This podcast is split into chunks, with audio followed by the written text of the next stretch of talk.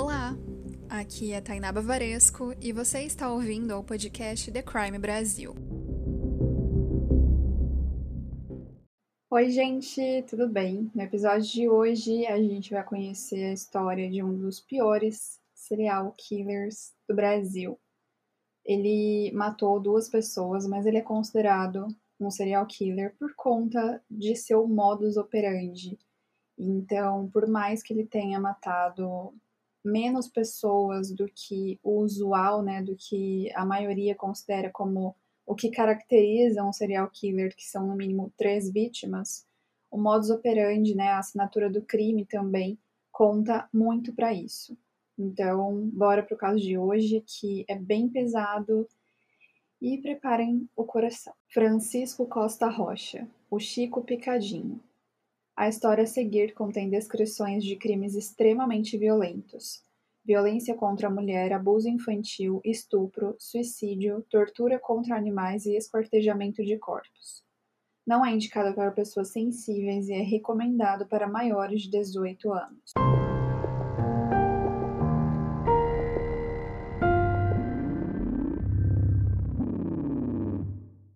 Vi que aquela mulher representava a minha vida e por isso quis destruir aquele corpo. Isso foi uma frase que o Francisco falou em uma entrevista. Francisco Costa Rocha nasceu no dia 27 de abril de 1942 em Vila Velha, no Espírito Santo. Filho de Nancy e Francisco, Chico teve uma infância difícil, pois o seu pai já era casado com outra mulher que tinha outros seis filhos. Seu Francisco era um homem rico e exportador de café que mantinha um caso extraconjugal com Nancy. Ela era 20 anos mais nova que ele e antes de Chico nascer, ela foi forçada por Francisco a realizar dois abortos. Com a notícia da terceira gestação, Francisco a pediu novamente para que ela retirasse esse filho, pois ele não queria que ninguém descobrisse o caso que eles tinham. Mas, dessa vez, a Nancy resolveu prosseguir com a gravidez. A infância de Chico acabou não sendo fácil, pois ele sempre foi rejeitado pelo pai, que não o reconhecia como filho. E mesmo que seu Francisco fosse rico, o Chico e a mãe sofreram bastante com a pobreza. Como se não bastasse o abandono do pai, quando Chico tinha quatro anos de idade, a sua mãe adoeceu e ele precisou ser levado para morar com um casal de empregados de seu pai que eram caseiros em um sítio bastante isolado. Nesse novo local, o Chico experimentou a solidão e a violência, pois ele não tinha amigos e frequentemente era espancado pelo casal que o criava. Nesse período, o Chico sofreu de enurese noturna até os seus seis anos de idade. Seu nariz costumava sangrar e ele sofria de asma. Além disso, ele tinha pavor do escuro. Durante o tempo que morou com esse casal no sítio, Chico costumava ficar na mata observando os animais que encontrava. O problema começou quando Chico deixou de observar e passou a ser o garotinho que assassinava animais. Ele costumava torturar gatos e depois ele os matava enforcados em árvores ou afogados em privadas, para que, segundo ele, pudesse testar se os gatos têm realmente sete vidas. Ele morou lá por dois anos e passou boa parte desse tempo realizando essas experiências, entre aspas, em animais. Bom, gente, para quem é ouvinte assíduo aqui do The Crime, sabe que eu gravei um episódio sobre os principais sinais de um serial killer. Então, convido vocês a ouvirem esse episódio, porque assim, é bizarro como o Chico ele entra em todas as características desde a infância. Cara, imagina uma criança de 4 a 6 anos torturar animais, tá ligado? Tipo, não tenho nada para fazer hoje, vou matar uns gatos. É bizarro. Mas enfim, continuando aqui com a história. Bom, gente, depois desse tempo, a Nancy havia melhorado de sua doença e ela voltou para buscar o filho. Para Chico, esse momento foi considerado estranho, porque ele já não se lembrava da mãe mas ela o levou para Vitória e foi lá que ela decidiu recomeçar a vida com o filho. Nessa época, a Nancy tentava manter o sustento da família trabalhando como cabeleireira e como costureira. Porém, o dinheiro acabava nunca sendo suficiente. Então, ela aproveitava o seu tempo livre saindo com homens ricos e casados. Normalmente, os encontros aconteciam em sua própria casa e Chico presenciava todos eles. Mais tarde, Chico revelou o quanto a frequência de homens estranhos em sua casa perturbava e o fez questionar muitas coisas dentro de si. Toda a revolta que ele sentia por estar nessa situação refletia em seu comportamento na escola e também na tratativa com a sua mãe, que era vista mais como uma amiga do que como uma figura de autoridade ou mesmo alguém responsável por ele. Nessa fase da vida, o Chico vivia nas ruas causando problemas com seus amigos. Por ser o menor da turma, ele acabava sofrendo algumas violências sexuais que passaram a ser normais, entre aspas, com o tempo. E eu acho importante aqui, gente, a gente frisar que a gente não pode normalizar nenhum abuso que a gente sofra mesmo que eles venham de pessoas que a gente confia, mesmo que eles venham de pessoas que supostamente amam a gente ou gostam da gente.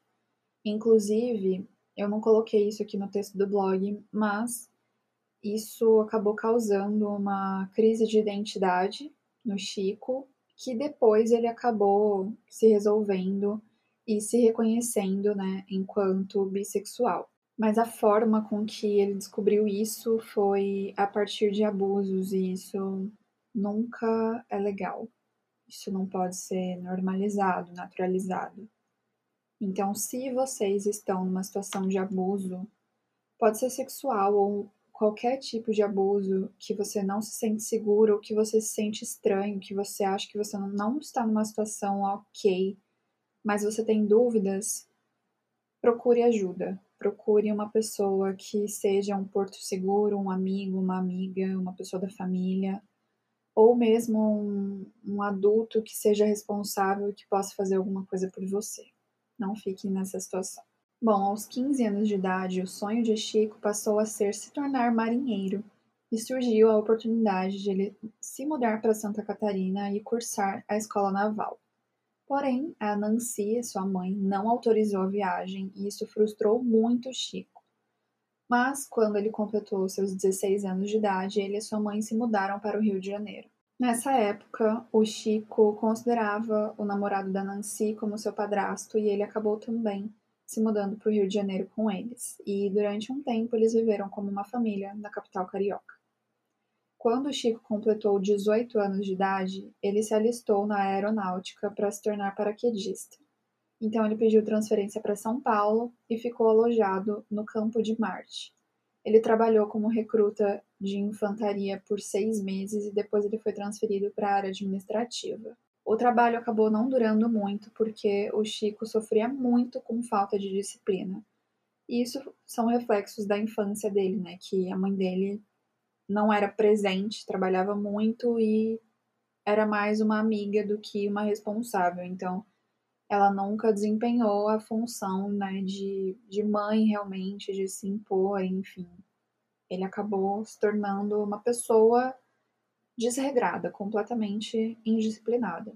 Depois desse emprego, ele tentou entrar para a polícia militar, mas ele não conseguiu e ele ficou frustrado novamente, né? Ele se viu frustrado mais uma vez e procurou por outro emprego que ele conseguiu, né, num jornal, ele via muito jornal, e ele conseguiu se tornar representante de vendas de uma empresa chamada Jesse Lever.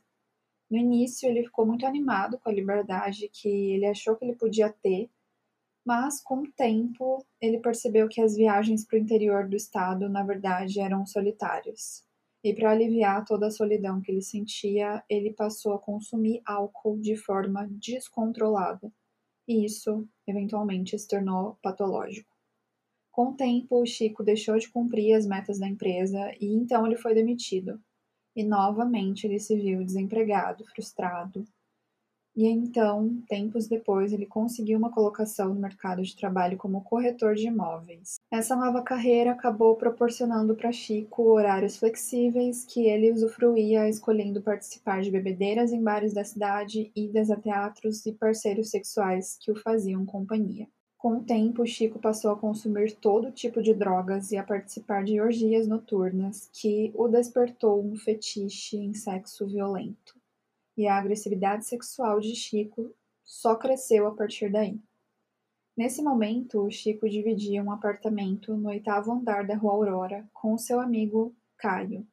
O Caio era um médico cirurgião da aeronáutica e ele passava por alguns problemas no casamento, né? Ele era casado, morava em outra casa, mas ele dividia esse apartamento do Chico para usar às vezes quando ele brigava ou quando ele traía a esposa com outras mulheres. Em uma das noites que o Caio ficou no apartamento, ele e o Chico assistiram ao filme O Colecionador, é um filme de 1965 que conta a história de um rapaz solitário e obsessivo que sequestra e aprisiona uma mulher em seu porão e espera que a moça se apaixone por ele.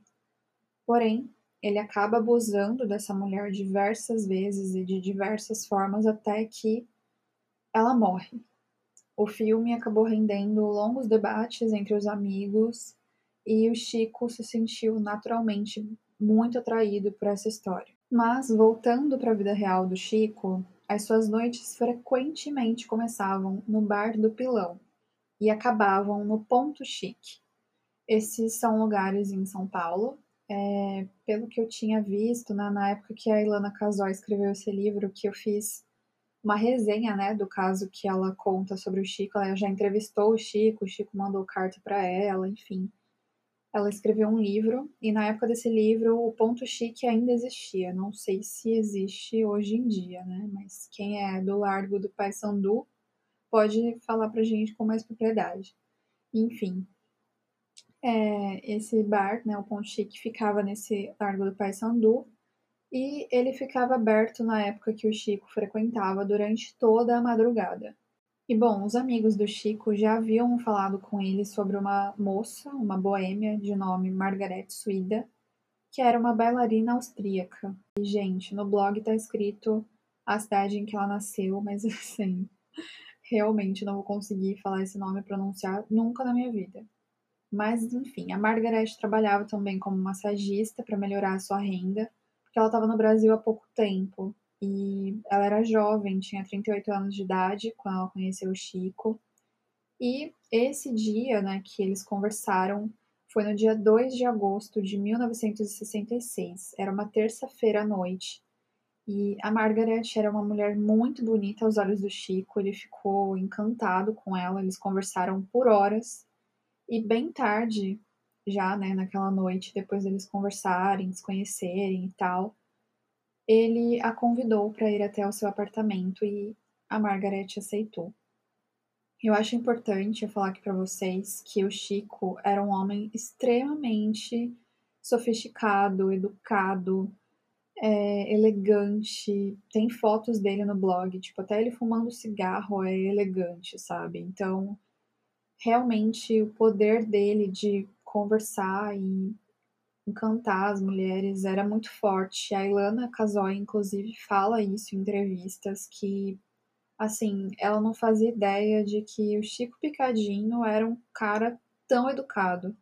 Tem até a história de uma moça que visitou a penitenciária, uma professora, se não me engano, que visitou a penitenciária e conversou com o moço da biblioteca, né, com o preso da biblioteca da, da penitenciária, e ele foi super solícito, educado, enfim, um cavalheiro. E aí depois ela ficou sabendo que ele era o Chico Picadinho e ela ficou horrorizada de nem imaginar, não passar pela cabeça dela que ele tinha cometido um crime grave, assim, com violência.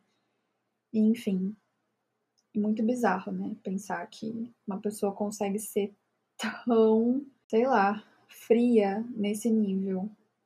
Mas, enfim, eles foram até o apartamento do Chico e posteriormente ele disse que não se lembrava muito do que aconteceu na noite, é, naquela noite no seu apartamento. E ele afirmou que tudo parecia em sua memória como flashbacks, assim, tudo aparecia como flashes e ele não, não sabia direito o que tinha acontecido, ele não conseguia compreender uma ordem é, de fatos, né, uma sequência dos fatos. Ele não conseguia dizer o que tinha acontecido primeiro.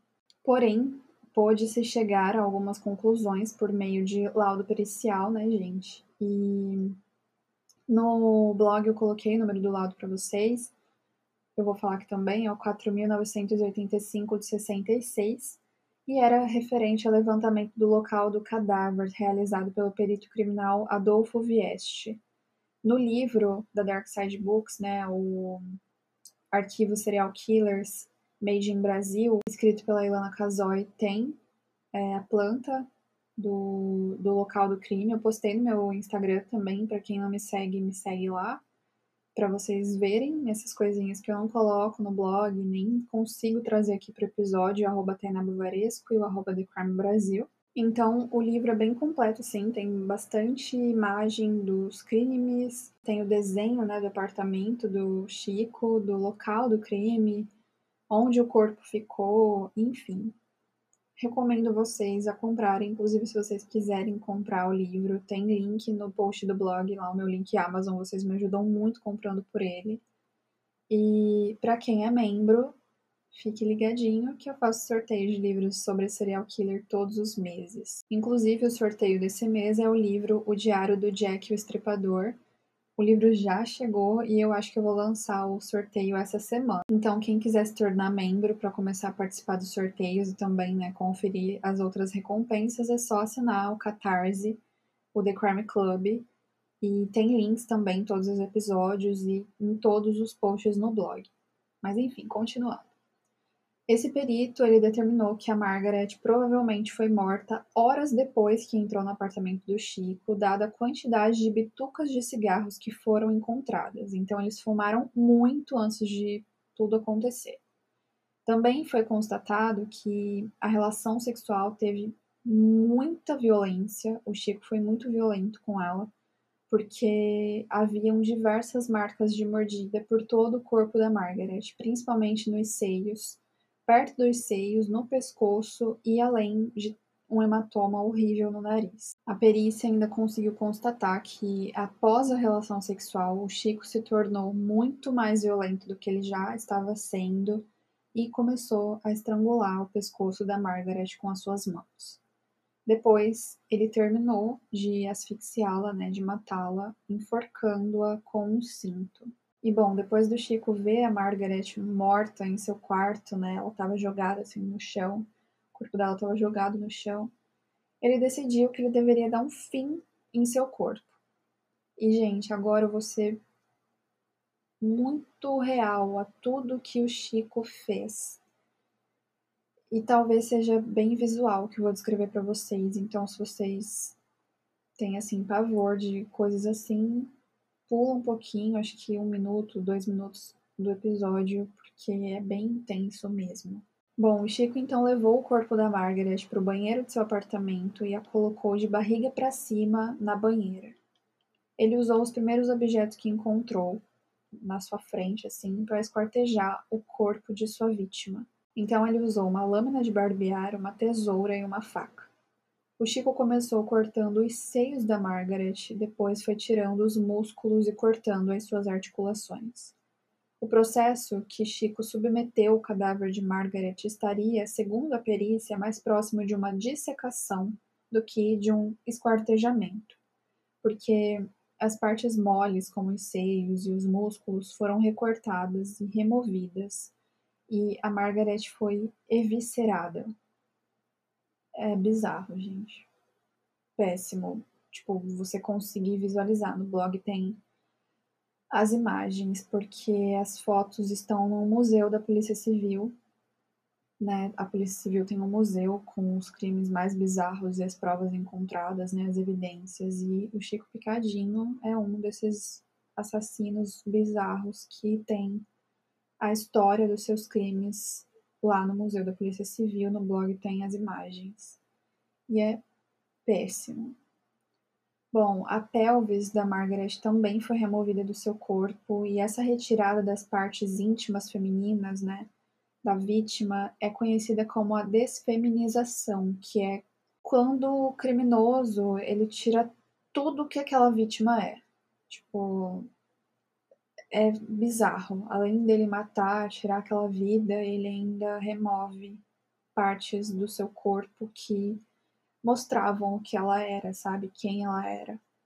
Isso é de uma frieza, assim, sem igual, sem explicação, sabe? E bom, o Chico ele tentou se livrar de algumas vísceras jogando-as no vaso sanitário, mas o vaso acabou se entupindo no meio desse processo e ele mudou de ideia. Então ele foi até a cozinha e pegou um balde de plástico para colocar os pedaços do corpo. Também tem imagens desse balde no banheiro. E meu Deus, é horrível. Tem foto do banheiro no, no blog. Bom, não preciso nem ficar falando, né, gente? Tem foto de tudo lá no blog. O link tá aqui embaixo do episódio. Então, se vocês quiserem ouvir e, e acompanhando, boa sorte. Mas eu não recomendo que veja as fotos. Bom, quando o Chico estava quase terminando de descarnar boa parte da frente do corpo da Margaret, ele a virou de bruços, ainda dentro da banheira, e dissecou a metade direita das costas da Margaret. Ele também arrancou um pedaço das nádegas de sua vítima. A grande quantidade de pegadas de sangue encontradas no banheiro permitiu deduzir que o Chico entrou e saiu diversas vezes do recinto. Os vestígios de pegadas dos pés descalços não obedeciam uma sequência de caminhar normal, né, como um corredor, e todos os vestígios estavam um caos assim, no banheiro. E realmente estava uma zona. No chão do banheiro também foi encontrado cinto sem a fivela, que o Chico usou para estrangular Margaret e um outro cinto de couro marrom, além de uma gravata. Todas as peças estavam embebidas em sangue, né? Estavam completamente ensanguentadas. E sobre uma mesa de madeira havia uma mala com alguns livros e desenhos eróticos ou pornográficos dentro dela. Sobre a pia também estava o anel da Margaret, que provavelmente o Chico retirou antes dele iniciar toda a carnificina que ele realizou ali. Na perícia do local do crime foi realizado um exame minucioso do corpo da vítima, em que foram constatadas mutilações generalizadas, evisceração parcial e ferimentos incisos e pérfuro-incisos. As regiões que foram principalmente atingidas foram a dorsal direita, glúteo direita, perianal, parte anterior do pescoço, torácica, abdominal, pubiana, coxa esquerda, o braço e o antebraço esquerdos. Além disso, no punho direito da vítima tinha uma atadura que cobria uma recente tentativa de suicídio da Margaret, que ainda estava suturada. E embaixo do ombro da Margaret, dentro da banheira, né, corpo, na né, parte do corpo dentro da banheira, foi encontrada uma faca de cozinha. Sobre a borda da banheira estava a gilete que o Chico utilizou e ainda tinha sangue, manchas de sangue.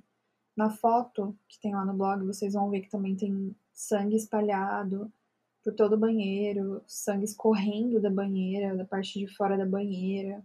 Ai, gente, sério, é bizarro. E é péssimo estar gravando isso de madrugada sozinha no escuro, tudo bom?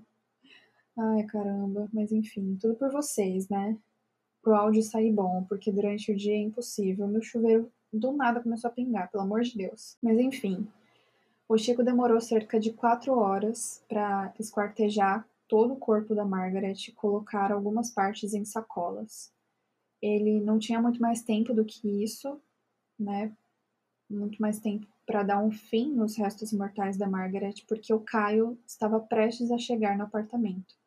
E quando o Caio finalmente chegou, o Chico acabou confessando todo o crime ao amigo, até porque, né, gente, Tava uma nojeira aquele banheiro, tipo, o apartamento tava um caos. Não tinha nem como ele falar que não aconteceu nada. Então, a única coisa que ele pediu pro Caio foi um tempo para ele conseguir ir pro Rio de Janeiro, avisar a mãe e contratar um advogado. E o Chico realmente foi até o Rio de Janeiro para contar para sua mãe. Mas quando ele chegou lá, ele não teve coragem de encontrar a mãe e pediu para uma amiga é, que ela avisasse a mãe dele que uma coisa horrível tinha acontecido e que uma coisa muito grave, né? Horrível e muito grave tinha acontecido. Ao retornar para São Paulo, o Caio já havia informado a polícia. E no dia 5 de agosto de 1966, o Chico foi preso pela primeira vez na delegacia de homicídios, que era responsável pela investigação do crime. Posteriormente, ele foi condenado a 18 anos de reclusão por homicídio qualificado, somando ainda a pena dois anos e seis meses em decorrência da destruição do cadáver. Ai, gente, tô até com palpitação aqui porque meu chuveiro tá pingando e não para. E começou do nada. Você tá maluco? Tem gente que pede episódio de coisa sobrenatural, mas sabe quando que eu vou fazer? Nunca, nunca, porque eu morro de medo desses negócios. Ai, mas enfim. Tomei uma água aqui, vamos ver se eu acalmo. E, gente, eu não sei se vocês estão ouvindo, a minha barriga tá roncando. E eu tô com um microfone bom agora, né? Então, além da revolta dos cachorros, né, que hoje não tá tendo, graças a Deus, mas dos dois últimos episódios que teve aqui, tanto da Profissões Macabras com a Ana Lu e o eu falando sobre o blog jurídico, mano, os cachorros se revoltaram. Então, quem falou o ano inteiro, o ano passado inteiro, né, que nunca ouviu o cachorro latindo, que eu era louca, pagou a língua agora, porque não teve como não ouvir. É impossível, só se a pessoa não ouviu o episódio, né? Daí ela realmente não escutou a revolta dos cachorros. Mas se a pessoa escutou o episódio, ela sabe que os cachorros se revoltaram. Então, no episódio de hoje não vai ter cachorro, mas vai ter a minha barriga fazendo barulho a cada 5 segundos, então me perdoem, tá? Mas enfim. Eu tô tirando completamente o, o foco bizarro, né, desse caso, mas enfim. Vamos lá. Com o chuveiro pingando e tudo. Bom, gente, é voltando aqui, né? Anos depois, o Chico teve a pena comutada para 14 anos e 4 meses de reclusão. Porém, gente, eu acho essa informação um pouco estranha, sabe? Foi o que eu encontrei na pesquisa, né? O que estava no livro também, e eu dei uma olhada na internet. Mas assim, a comutação da pena, ela não vai abater pena, né? Como tem muita gente que entende a comutação como um perdão parcial da pena, e não é necessariamente isso. A comutação da pena é como se fosse uma mutação da pena privativa de liberdade em outro tipo de pena. É diferente do indulto, né? É outra coisa. O indulto é sim o perdão da pena, mas a comutação não necessariamente tem muita discussão na doutrina. Então, achei essa informação um pouco controversa, mas estava na pesquisa e estou passando aqui para vocês. Durante o cumprimento de pena, né, do Chico, ele estudou, trabalhou, se casou. Eu não vou entrar muito nessa questão do casamento dele e tal, dessa vida pessoal dele, porque realmente o episódio ia ficar muito longo e para o blog, para quem leu o blog, deu 14 páginas de texto no Word. Então, só de conteúdo. Então, eu estava cansada já, né? E aí eu achei que não seria tão importante assim a gente saber que ele se casou e tal, enfim. Ele cumpriu a pena dele no Carandiru por um tempo e foi lá que os seus companheiros de cela deram o apelido de Chico Picadinho, tem muita gente que fala que foi a mídia, né, que acabou denominando essa alcunha pro Chico, mas na verdade foram os companheiros de cela, tá? Do Carandiru. E bom, em 1974, oito anos após o primeiro crime de Chico, ele conseguiu conquistar o direito à sua liberdade condicional. No parecer realizado pelo Instituto de Biotipologia Criminal, foi excluído o diagnóstico de personalidade psicopática. Então, ele foi posto em liberdade, né, liberdade condicional aqui, como eu já falei para vocês, precisa cumprir alguns requisitos, não é, né? Ah, tá solto e foda-se, um grande abraço a todos. Não é assim que funciona. A pessoa tem que assinar no fórum ou todos os meses ou a cada três meses, comprovar que tem uma atividade laboral é, lícita, né? E certinha, né? Que ele vai ter onde morar e tal. Ele precisa dar esse endereço para a unidade prisional, né? Pro, para o juiz também no processo, porque vira e mexe as viaturas de policiais vão até o local para ver se a pessoa está lá, precisa respeitar horários, né, fora do, da sua casa, tipo, não pode frequentar bares, não pode normalmente ficar fora de casa até depois das 10 da noite, enfim. São algumas regrinhas aí que tem que seguir, então não é, né? Seja livre, seja feliz, assim, normalmente, né, gente? Tem regras. Mas enfim, o fato é que, em 1976, dois anos e cinco meses após ele obter a sua liberdade e cerca de dez anos após o seu primeiro homicídio, Chico acabou cometendo o seu segundo crime. E esse crime aconteceu no dia 13 de setembro de 1976, para ser mais específica, e o Chico estuprou e tentou estrangular uma mulher chamada Rosemary Michelucci.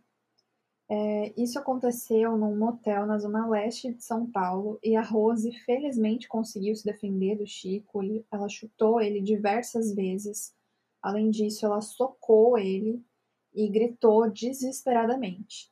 Isso fez com que o Chico ficasse com medo de alguém né, vir e também de que alguém pudesse ter ouvido a Rose gritando e aí então ela conseguiu se livrar dele e sobreviver mesmo tendo levado uma facada do Chico. Um mês depois, no dia 15 de outubro de 1976, numa quinta-feira, o Chico foi até a Boca do Lixo, que é uma região não oficial do centro de São Paulo, localizada no bairro da Luz, e ele estava em um bar. E então ele conheceu uma mulher de 34 anos, chamada Ângela de Souza Silva. Ela era conhecida como a Moça da Peruca, mas ela se apresentou ao Chico como Sueli. Após eles beberem durante toda a noite, o Chico a levou a um apartamento que ele havia alugado há poucos meses com um amigo chamado Joaquim, na Avenida Rio Branco. Eles entraram no prédio por volta das sete da manhã, no, na sexta-feira, né? E e após o ato sexual, né, após eles transarem, o Chico a espancou e a estrangulou. A Ângela tentou resistir, mas o Chico conseguiu tirar o cinto e estrangulá-la até a morte. Depois disso, gente, ele a esquartejou da mesma forma que ele fez no crime anterior, e é por isso que as pessoas o consideram serial killer, porque ele matou as vítimas exatamente da mesma forma. Ele transa violentamente com as vítimas, ele estrangula com o cinto, ele estrangula primeiro com as mãos, depois ele retira o cinto e estrangula a vítima com o cinto. Ele leva a vítima para o banheiro, esquarteja, disseca, coloca em sacos e malas. Enfim, bizarro. E agora eu vou novamente detalhar o crime para vocês.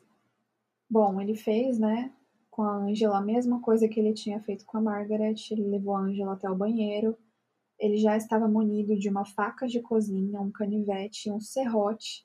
E então ele começou a retalhar o corpo da Angela, estripando seus seios, inicialmente.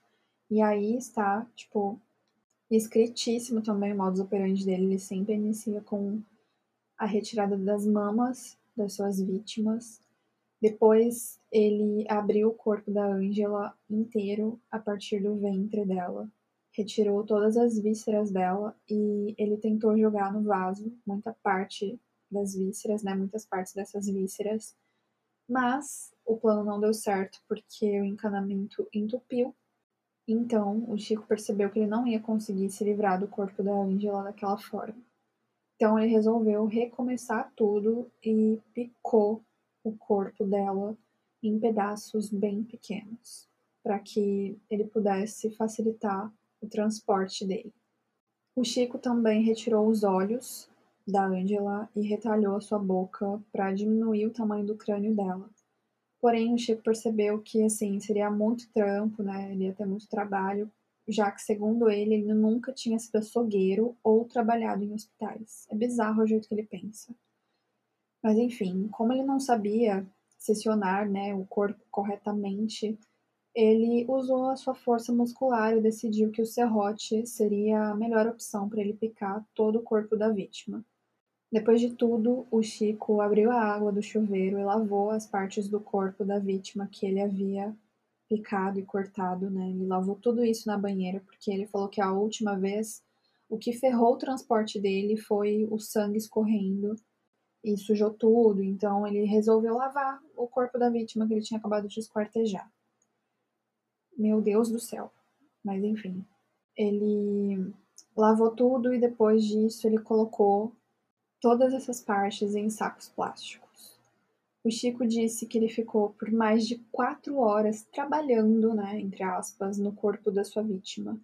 Ele dividiu os sacos com as partes do corpo numa mala verde de viagem e outras partes do corpo numa sacola xadrez. E ele decidiu colocar tudo na sacada do apartamento, porque ele ficou com medo do Joaquim chegar mais cedo e testemunhar o seu crime, né? Ver tudo que ele estava fazendo. Depois disso tudo, o Chico ficou cansado, então ele se sentou no sofá e dormiu como se nada tivesse acontecido. O Joaquim acabou chegando no apartamento por volta das três e meia da tarde e quando ele chegou, o Chico já tinha trancado o apartamento o Joaquim não tinha levado a chave.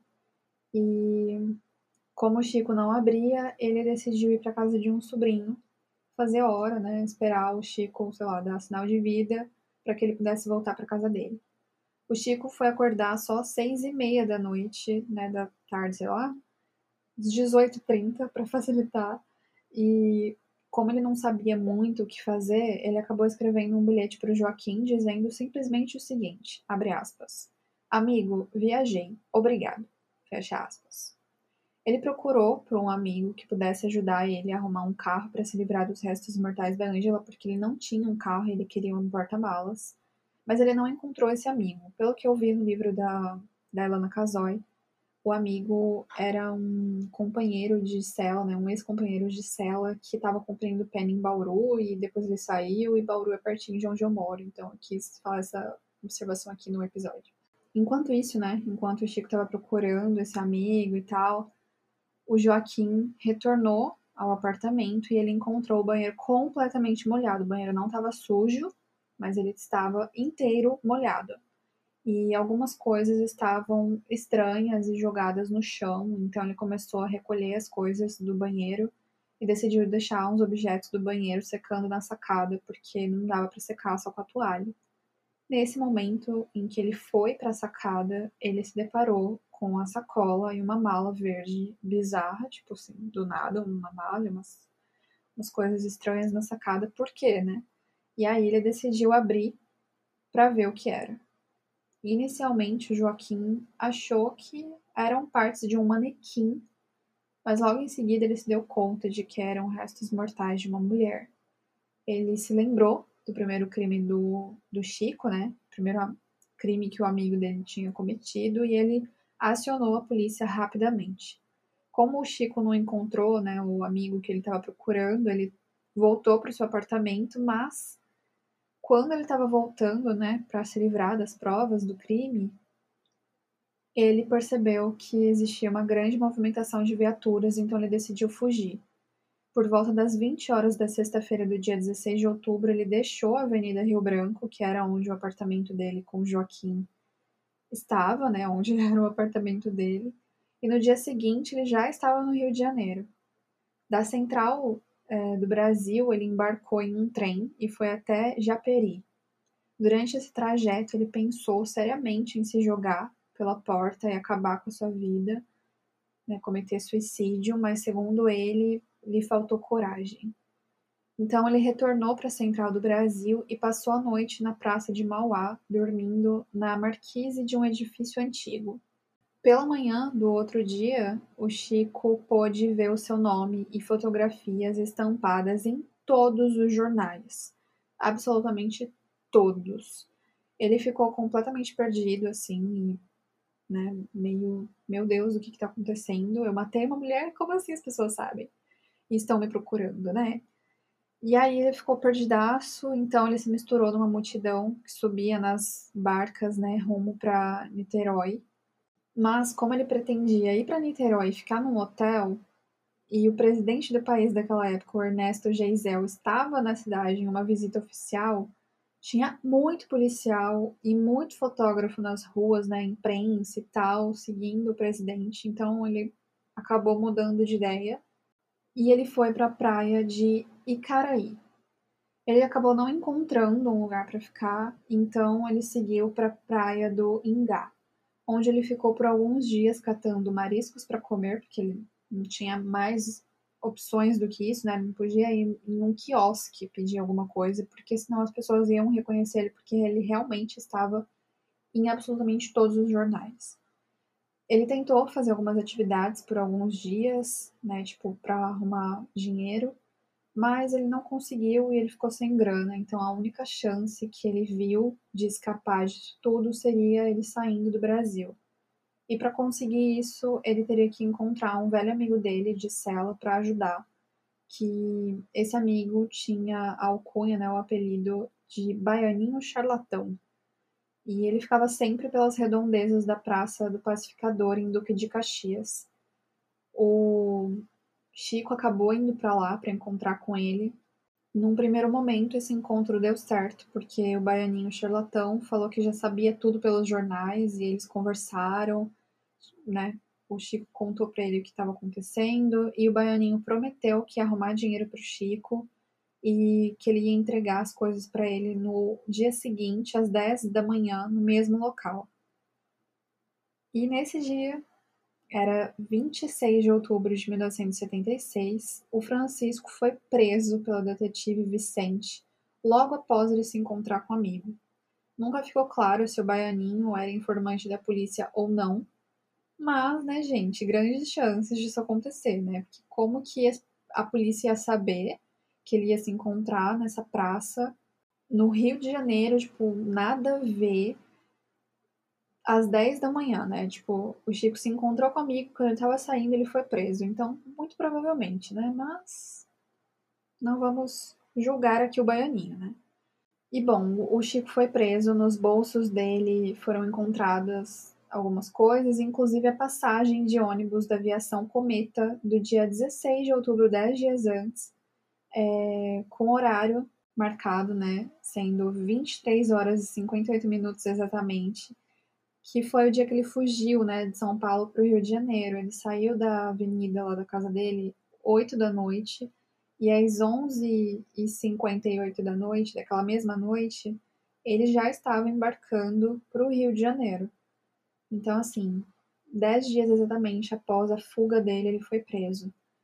O Chico ele foi levado de volta para São Paulo num avião fretado pela Secretaria de Segurança e ele foi recebido na terceira delegacia pelo doutor Erasmo Dias. Em seu julgamento, a defesa dele afirmou que o motivo desses assassinatos não seriam por motivo torpe, porque o, o Chico né, sofria de insanidade mental e, portanto, seus crimes eram consequência de sua perturbação.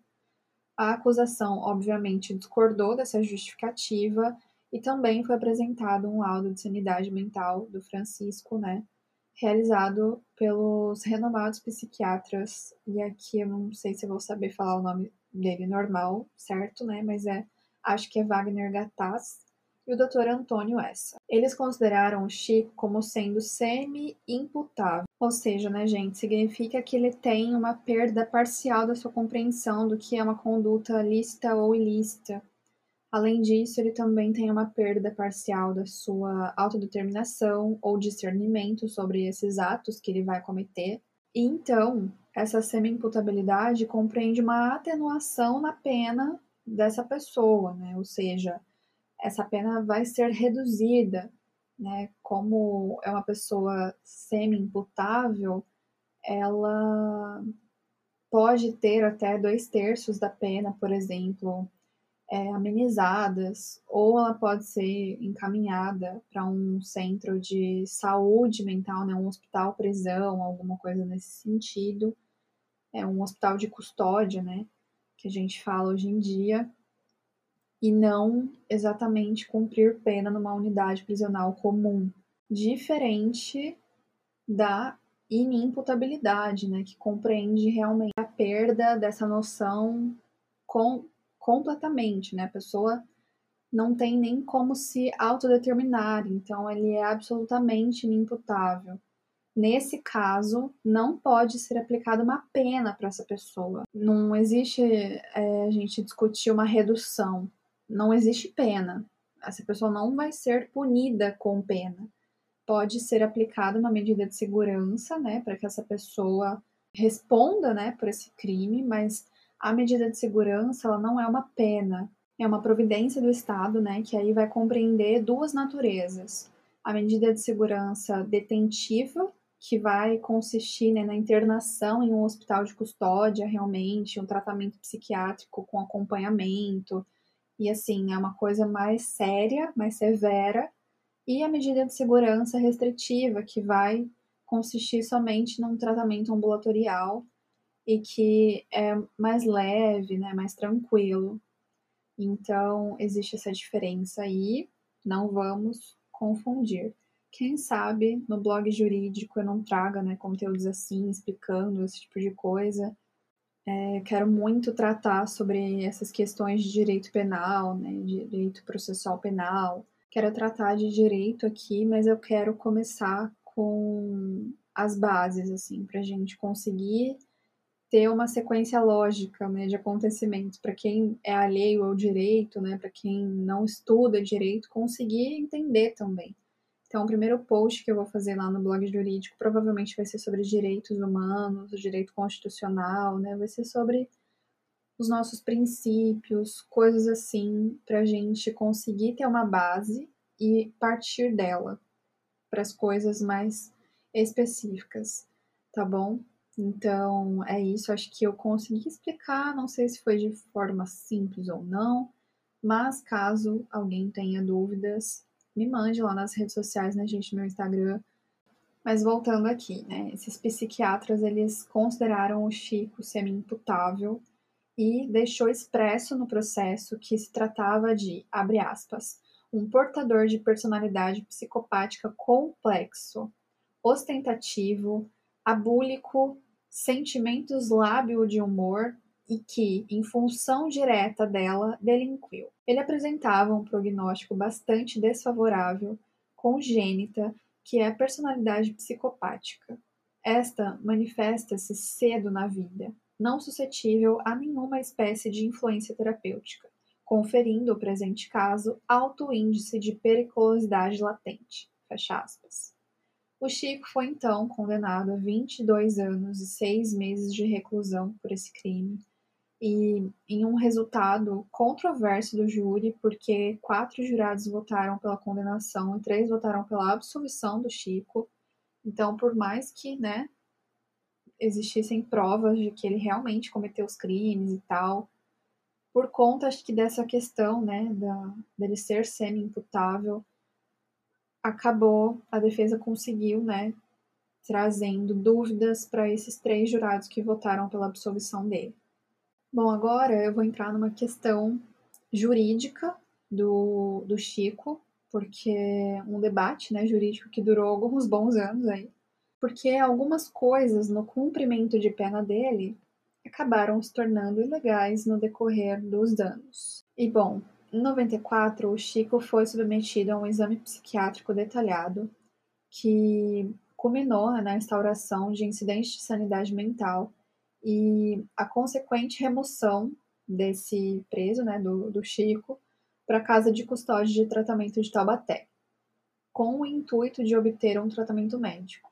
O Ministério Público, por sua vez, pediu a decretação de interdição em estabelecimento psiquiátrico de regime fechado.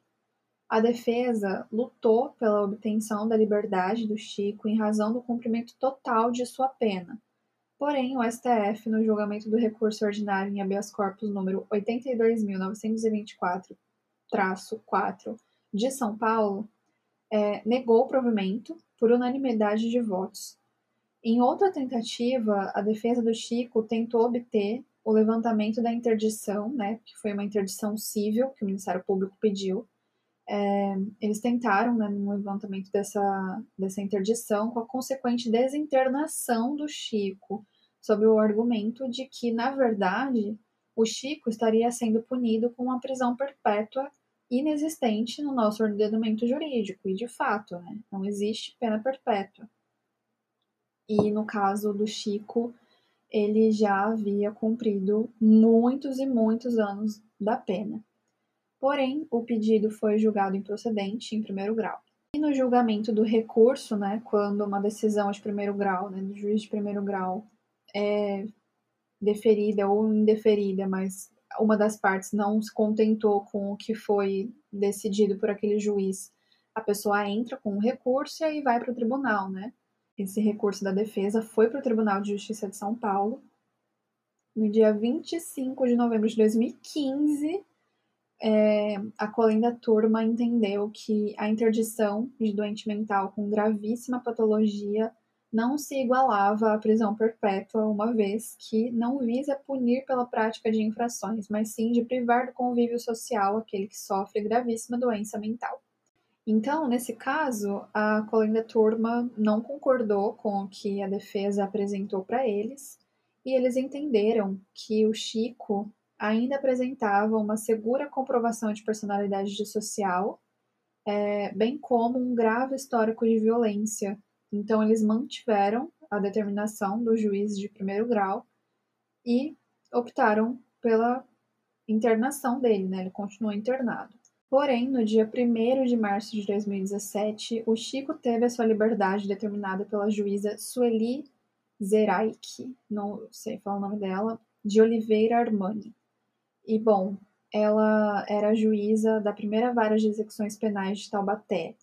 E nessa decisão, a juíza destacou que o Chico confirmou a sua intenção de, abre aspas, integrar-se socialmente, mostrando-se bem seguro e determinado neste propósito, assim como bastante lógico no raciocínio desenvolvido e coerente em suas colocações. De acordo com os exames, há diagnósticos de transtorno de personalidade inespecífica, porém a sua conduta é classificada como ótima pela direção da casa de custódia. Provavelmente, esse exame que ela está falando, além desse exame específico de sanidade mental, é feito o exame criminológico, então, o Chico passa pelo assistente social, que vai questionar ele, né, sobre o que, que ele quer fazer com a liberdade dele, o que, que ele quer fazer quando ele sair. No último episódio de Profissões Macabras, né, com a psicóloga forense, é uma psicóloga penitenciária, na verdade, né, porque ela atua em duas unidades, ela fala sobre o exame criminológico, né, que no Paraná ela não faz mais exame criminológico, faz 10 anos quando ela fez o último, então assim, no Paraná não tem. Mas aqui no estado de São Paulo, como eu falei para vocês né, nesse episódio, é corriqueiro, assim, é uma realidade no estado de São Paulo. O exame criminológico é feito até hoje. E aí, acho que no caso do, do Chico, ele fez o exame criminológico em sua essência, porque ele deve ter passado por uma assistente social, por uma psicóloga e por um psiquiatra para atestar a conduta dele. Quando o exame criminológico atesta uma ótima conduta, é porque ele é realmente um apenado, assim, um internado, né, nesse caso, excepcional, porque normalmente eu acho que eu vi um exame criminológico que testou comportamento como sendo ótimo, o resto é tudo bom, bom comportamento. Eles classificam como bom e assim, ah, sim, para progressão, ok, tudo bem, pode ir, tchau. Então, quando classifica como ótimo, é porque realmente aquele apenado não tem, assim, um deslize, sabe, no cumprimento de pena. Mas a juíza continua e ela classificou também a prisão do Chico como sendo absolutamente ilegal, já que se dá devido a uma interdição civil que excede os 30 anos previstos em lei e a decisão de interdição específica que o Chico deveria permanecer na unidade carcerária temporária. É, porém, né, essa decisão, né, quando é feita a interdição, é, feita para que a pessoa fique durante um tempo, né, e não para sempre. E aí também, é, segundo essa magistrada, o temporário ali deliberado já se vão 20 anos né, da época que ela fez essa decisão, né, de 2017, caminhando-se para ir para a perpetuidade. Nada mais injusto, ilegal e arbitrário, escreveu na decisão. Então eu concordo com as palavras dela. Eu sei que muita gente vai falar assim, ah, mas se ele sair, ele vai matar, não sei o quê. Gente, se a gente tem uma lei que está sancionada no Brasil e a lei vale para uma pessoa só e para o resto foda-se, a gente tem que rasgar a nossa Constituição, nosso Código Penal, processo penal. Não, não siga a lei, tipo, sabe? Então tem que mudar a lei. Se as pessoas não concordam e não querem seguir aquela lei, então mude a lei. Agora, a gente não pode ter uma lei sancionada que é aplicada para muitas pessoas, né? E para esse indivíduo especificamente, a gente cagar para a lei. O que, que é isso, sabe? É muito complicado, é, assim, é triste ver um caso desse. Porque o Chico foi realmente, né, péssimo, extremamente cruel, um criminoso, assim, bizarro tudo que ele fez. Mas ele tá preso há muito tempo. A gente tá em 2022, ele continua preso. Inclusive, é um spoiler aqui: ele está vivo e ele está preso ainda. Ele segue preso. Então, assim, é bizarro. Inclusive, para o Ministério Público, que foi quem pediu a interdição do Chico, eles consideraram que o Chico já quitou sua dívida com a justiça. E eles disseram o seguinte, abre aspas, ele já cumpriu em termos de quantidade toda a pena que lhe foi aplicada e só segue preso devido a uma interdição civil. Como ele não tem nenhum parente vivo e nem para onde ir, ele acabou ficando na casa de custódia, fecha aspas, disse o promotor Luiz Marcelo Negrini. Bom, gente, em maio de 2017, o desembargador Ricardo Dipp, da Câmara Especial do Tribunal de Justiça de São Paulo, decidiu que é do juiz da vara da família, Dr. Jorge Passos Rodrigues, a prerrogativa de apreciar essas eventuais medidas urgentes do caso, já que foi esse juiz que contrariou a decisão daquela juíza, né, a Sueli da Vara das Execuções Criminais. Assim, ele decidiu que o Chico ia continuar internado sim, e ele que decidiu pela manutenção da custódia do Chico. Então, já que esse juiz se meteu e ele foi contra a decisão de uma juíza da VEC, ele determinou que a competência era dele de julgar. E não é assim que funciona, né? O processo do Chico ele vai virando uma bola de neve assim bizarra do poder judiciário, porque é, existe uma briga de competência além de tudo, sabe?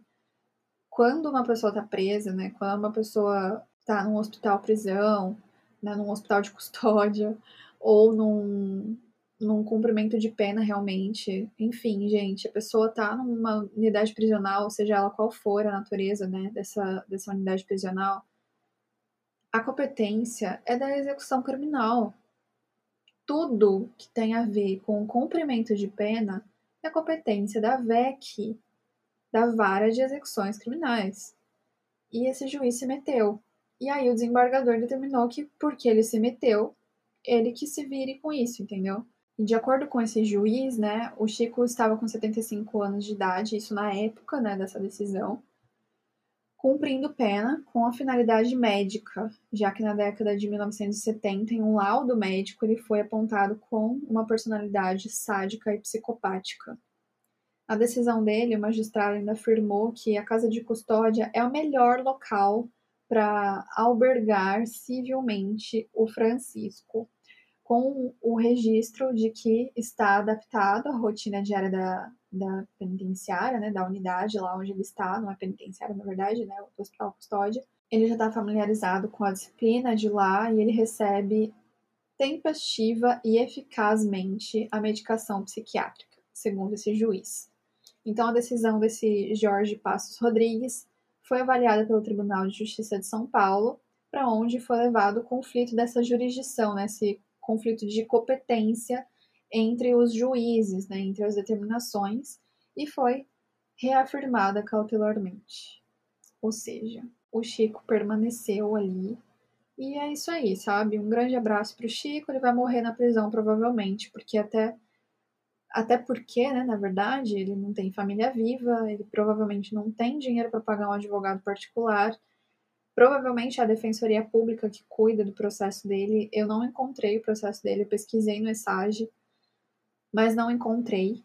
É, no Jus Brasil tem algumas informações lá, mas eu não sei se é muito confiável. É complicado, sabe? É triste a gente se deparar com um caso desse é óbvio que eu venho aqui no The Crime contar para vocês, né, um caso de crime e tal, mas eu não posso deixar de lado a minha profissão de advogada, a minha formação em direito, em especialização em ciências criminais, né? Eu também fiz criminologia pela Escola da Defensoria Pública em 2018. É, antes da faculdade, eu fiz técnico em serviços jurídicos, então já estudo direito desde 2012. É muito bizarro a gente se deparar com decisões assim e com brigas de competência eternas que fodem a vida de uma pessoa, porque é isso que está acontecendo. A gente não sabe se o Chico voltaria a delinquir se ele saísse da prisão ou não, e não somos nós que vamos determinar isso. A gente não pode manter uma pessoa presa sob a prerrogativa de que provavelmente ele vá cometer um crime. A gente precisa seguir a lei. A gente quer um país justo, a gente quer um país que, que né, faça valer a lei que ele tem, que sanciona e que vale para todo mundo. Então, ele precisa fazer valer a lei. E isso é justiça. Então, é, é triste, muito triste o que acontece juridicamente com o caso do Chico. Mas, enfim, para finalizar, na época dos crimes, o Chico era um estudante de direito. Hoje em dia, ele é um idoso de 79 anos, então realmente eu tenho plena convicção de que muito provavelmente ele vai morrer na, no hospital de custódia, né, na casa de custódia. E ele ainda é considerado muito lúcido e ele passa os seus dias praticando pintura. É, quando ele cometeu os seus crimes, segundo ele, né, de acordo com algumas entrevistas que ele deu, ele agiu sob a influência do romance Crime e Castigo, do Dostoiévski, que é um escritor que ele ama, né, ele é muito culto, como eu já disse para vocês. Ele gosta de grandes clássicos, já citou vários em entrevistas. E, inclusive, ele chamou o Dostoiévski de Deus em uma dessas entrevistas.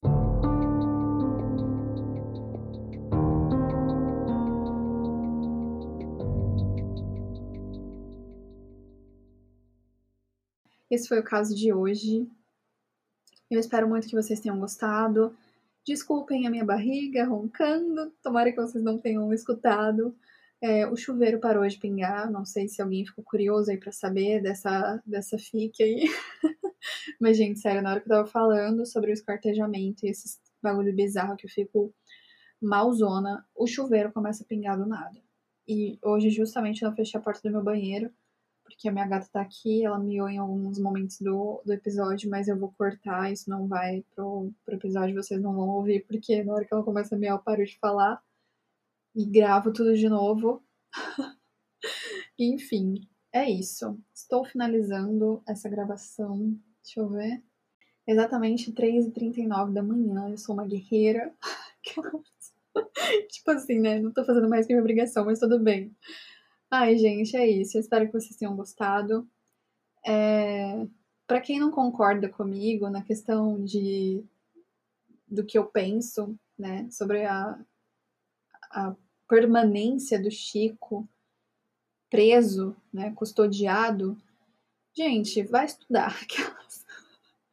Brincadeira, tá? Bom, enfim, realmente acho que falta um senso crítico aí falando bem a verdade, é isso. Porque é isso, mano. A gente não pode ter uma lei e seguir quando quer. A gente precisa ter uma lei e seguir a lei. E ponto.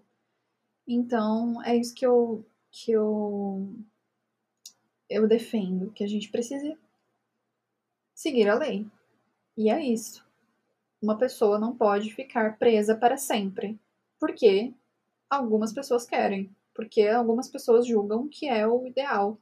Então agora a gente vai brincar de Deus, é tipo isso, sabe? Então não dá para ser assim. E é isso. Já falei demais, né? 3h39 da manhã, agora já é 3h40, então é isso, gente. Um beijo para vocês, eu espero que vocês tenham gostado. O caso da semana que vem é bem polêmico, também é brasileiro e é atual está acontecendo, é um caso que está acontecendo, já estou dando spoilers. Os membros já sabem que caso que é, já até postei a arte para eles, porque eles veem tudo antes, então se você quer se tornar um membro, assine o Catarse, a nossa assinatura do Catarse, tá? A minha, a minha, meu objetivo, o ano passado era 600 reais, eu vou aumentar o meu objetivo agora, eu espero muito que eu, eu aumentando o objetivo aumente o número de membros.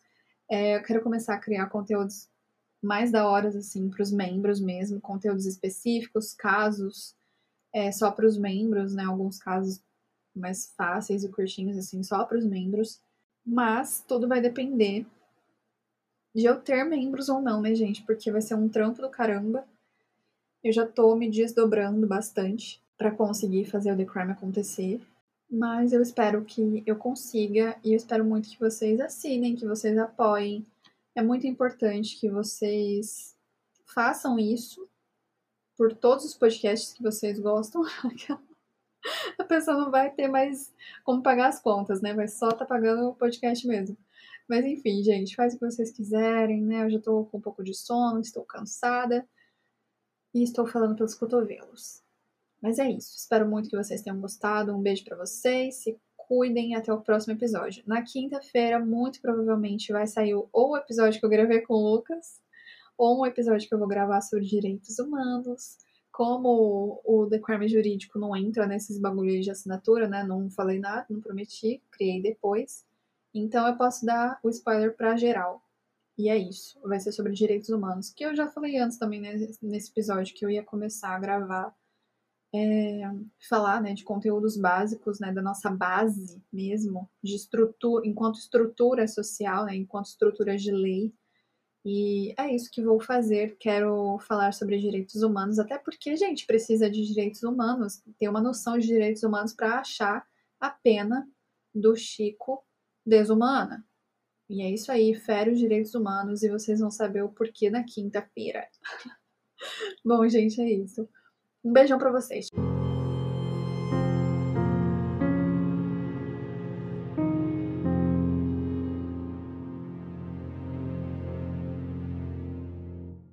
Oi, gente, tudo bem? Tô vindo aqui do futuro da edição. É, desculpem eventuais barulhos, é porque tá durante o dia, eu sempre falo para vocês, né, que é mais barulho. Mas enfim, só estou vindo aqui para dizer que durante o episódio eu esqueci de falar quanto tempo o Chico tá preso, e ele tá preso há 46 anos. E a pena dele foi de 22 anos e 6 meses, ou seja, já ultrapassou 24 anos do que ele deveria ficar. Então, ele já cumpriu duas, mais do que duas vezes a pena dele, ainda que tenha a unificação né, do, da condenação anterior dele, se houvesse, né, essa, se houver realmente essa unificação, ele também já cumpriu tipo as duas penas, é, o tempo total das duas, né, somadas as duas penas, agora fora o que ele já havia cumprido, né, aqueles 14 anos que ele já havia cumprido é, de pena do primeiro crime. Então, assim.